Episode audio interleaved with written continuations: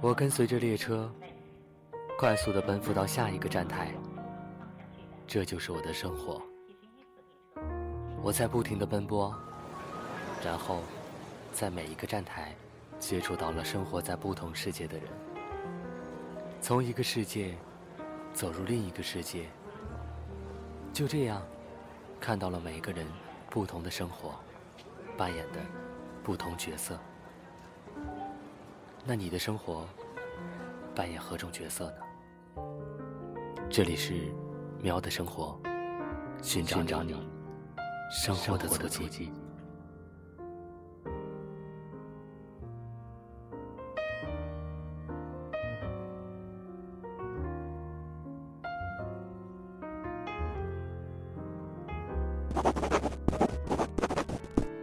希望此时的自己已经在新生活中得意的走起来了。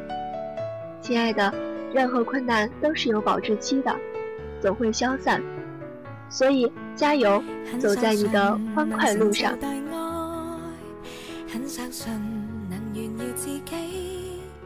生命不是一帆风顺的，总有各种郁闷难过的阶段出现。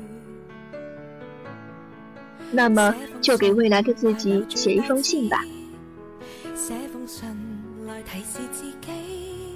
电波那端的耳朵们，你们好，我是今天的主播杨洋。今天就由我带领大家一起走入喵的生活。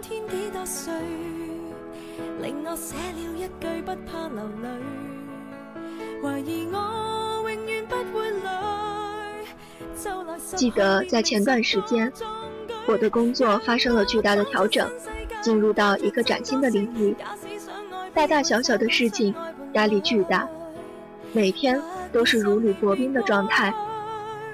试着和朋友倾诉，但要详细叙说来龙去脉，说半天也只是开了一个头，不容易让对方感同身受。有时候就是细碎的感触。很难用语言去向对方精准的表述，我的辛苦和动荡，只有我一个人能够完全看懂。那段时间，我的口头禅是：没有人爱我，没有人在乎我，没有人懂我。有一天，我暗藏的郁闷已经积攒到了临界点，百无聊赖的我拿着手机，想找一个游戏换换脑子。突然发现了曾在 App Store 上下载的一个有意思的应用，叫做 To Me by Me。它的功能就是给自己写信，可以定制收信的时间，时间一到，手机应用就会提醒自己有一封来自自己的信。不如就给自己写一封信吧，一来我可以把此刻的郁闷倾诉一下，不用做太多的铺垫。二来，我也坚信这个阶段一定能够过去。现在的感受，未来的我看起来一定觉得很有意思。于是就写了第一封信给一个月之后的自己。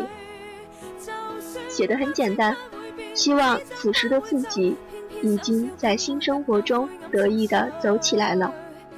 亲爱的，任何困难都是有保质期的，总会消散。所以加油，走在你的欢快路上。点击了发送，手机屏幕上出现了信笺封口并飞出去的动画。那一刻，我郁闷的心似乎安静了下来，走出了纠结的情绪，开始进入到行动之中。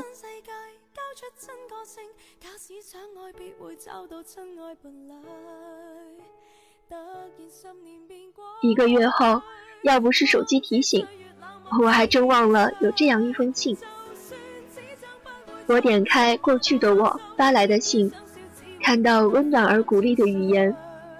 是的，这一刻我已经走出了最低谷，奔跑在前进的路上，看到自己曾经的预言成真，相信自己的力量，也对未来充满了期待。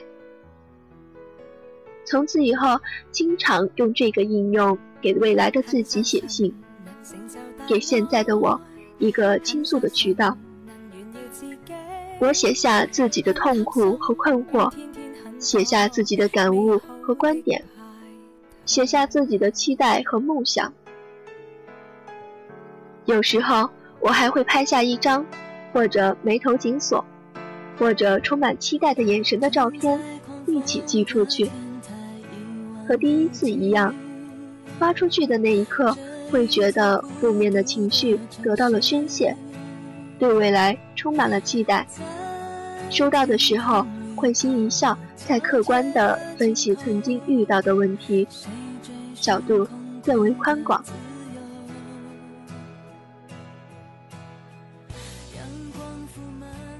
过去的我和未来的我通过这个应用串联在一起，相互陪伴。我也想建议你试试这个方式吧。除了 APP，还有其他方式可以实现给未来的自己写信，例如邮箱的定时发信功能，例如慢递邮局，可以帮助你邮寄给自己的手写信。还有一些网站也提供这样的服务。你可以像我一样，在郁闷的时候给自己写信，陪伴自己度过黑暗的那一刻。你也可以针对某些特殊的日子发来祝福，也可以在关键的时间点，新年、生日等，为自己发来计划和期待。用写信这种方式，成为自己最贴心的知己。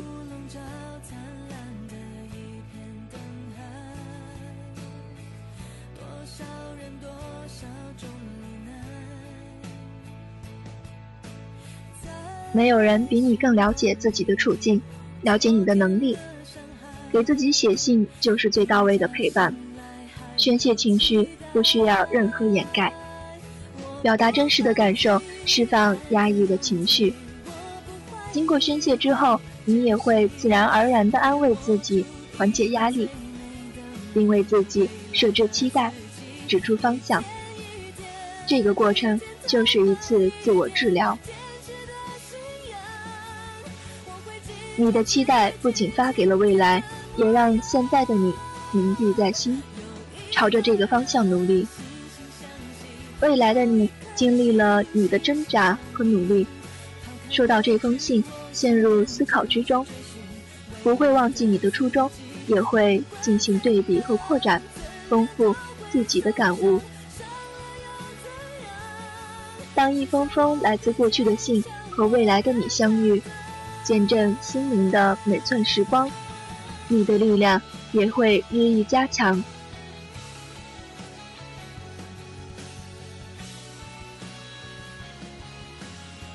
我们的节目到这里就要结束了，非常感谢在电波那端的你一直在陪伴着我们。如果你喜欢我们的节目，请继续关注猫耳朵网络电台，这样就可以在第一时间看到我们的动态了。如果你想和我们分享你的故事，可以通过微博艾特猫耳朵网络电台，或者投稿到我们的邮箱，或者加入我们的听友群和我们互动。同时，如果你想听我们的主播专属栏目，也可以通过各种方式告诉我们。感谢您的收听，我是杨洋，我们在下一期中再会。